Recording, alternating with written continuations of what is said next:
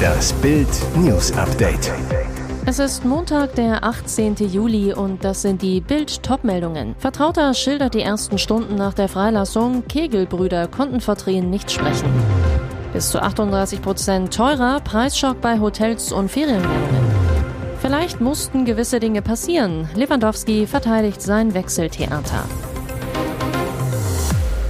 Vertrauter schildert die ersten Stunden nach der Freilassung. Kegelbrüder konnten vor Tränen nicht sprechen.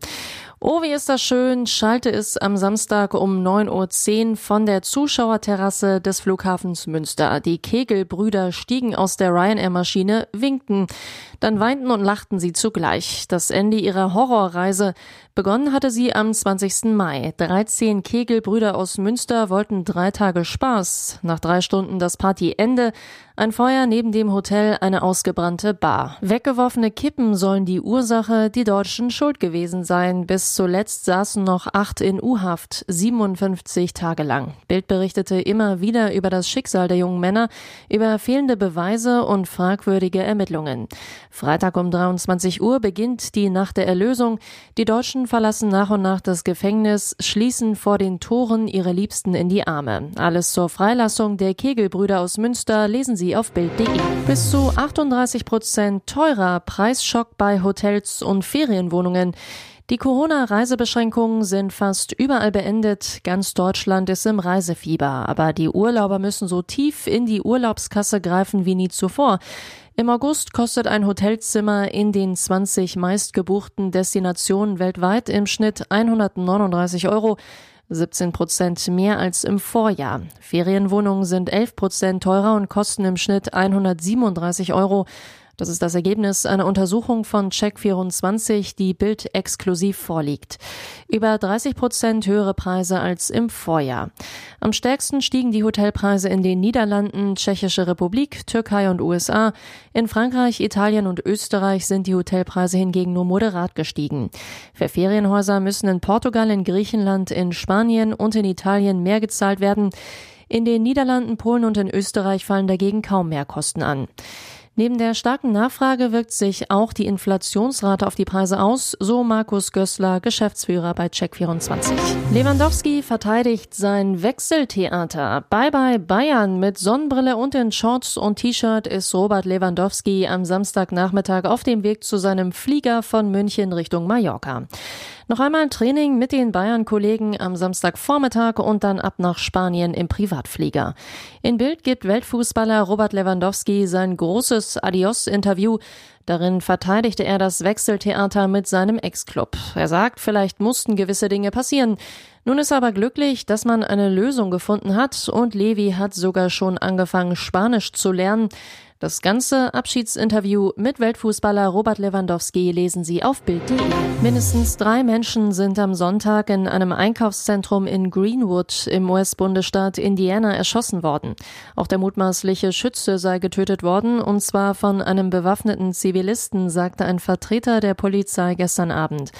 Der Täter habe auf der Restaurantmeile des Einkaufszentrums das Feuer eröffnet. Zwei weitere Menschen wurden dabei verletzt, darunter ein zwölf Jahre altes Mädchen. Bei dem Täter handle es sich um einen erwachsenen Mann. Das Motiv sei unklar, hieß es weiter. Den Angaben zufolge hatte er weitere Munition dabei und man habe einen verdächtigen Rucksack gefunden. Der mutmaßliche Schütze sei schließlich von einem 22 Jahre alten Mann erschossen worden, der ebenfalls in dem Einkaufszentrum gewesen sei und legal eine Waffe bei sich getragen habe. Es handle sich um einen barmherzigen Samariter und einen Helden, so der Polizeivertreter. Wir sind erschüttert über einen weiteren Vorfall dieser Art in unserem Land, in unserer Stadt, sagte ein Polizeisprecher. Landhochzeit bei Olympiasieger Hambüchen und seiner Vicky. Bei diesem Traumpaar sitzt alles. Turn- und TV-Star Fabian Hambüchen und seine Partnerin Viktoria haben sich am Wochenende getraut. Auf dem Standesamt Wetzlar gaben sich beide das Ja-Wort. Hambüchen zu Bild. So eine Hochzeit macht nochmal was mit der Beziehung. Wir waren von Anfang an glücklich, aber mit der Zeremonie haben wir uns nochmal ganz bewusst füreinander entschieden. Die beiden sind seit Herbst 2020 zusammen. Hambüchen, das Jahr hat unsere Liebe noch stärker gemacht. Nach der Trauung ging's zum Feiern aufs Land, Dinner in einem XXL-Zelt, viel Champagner und noch viel mehr Küsse beim Brautpaar.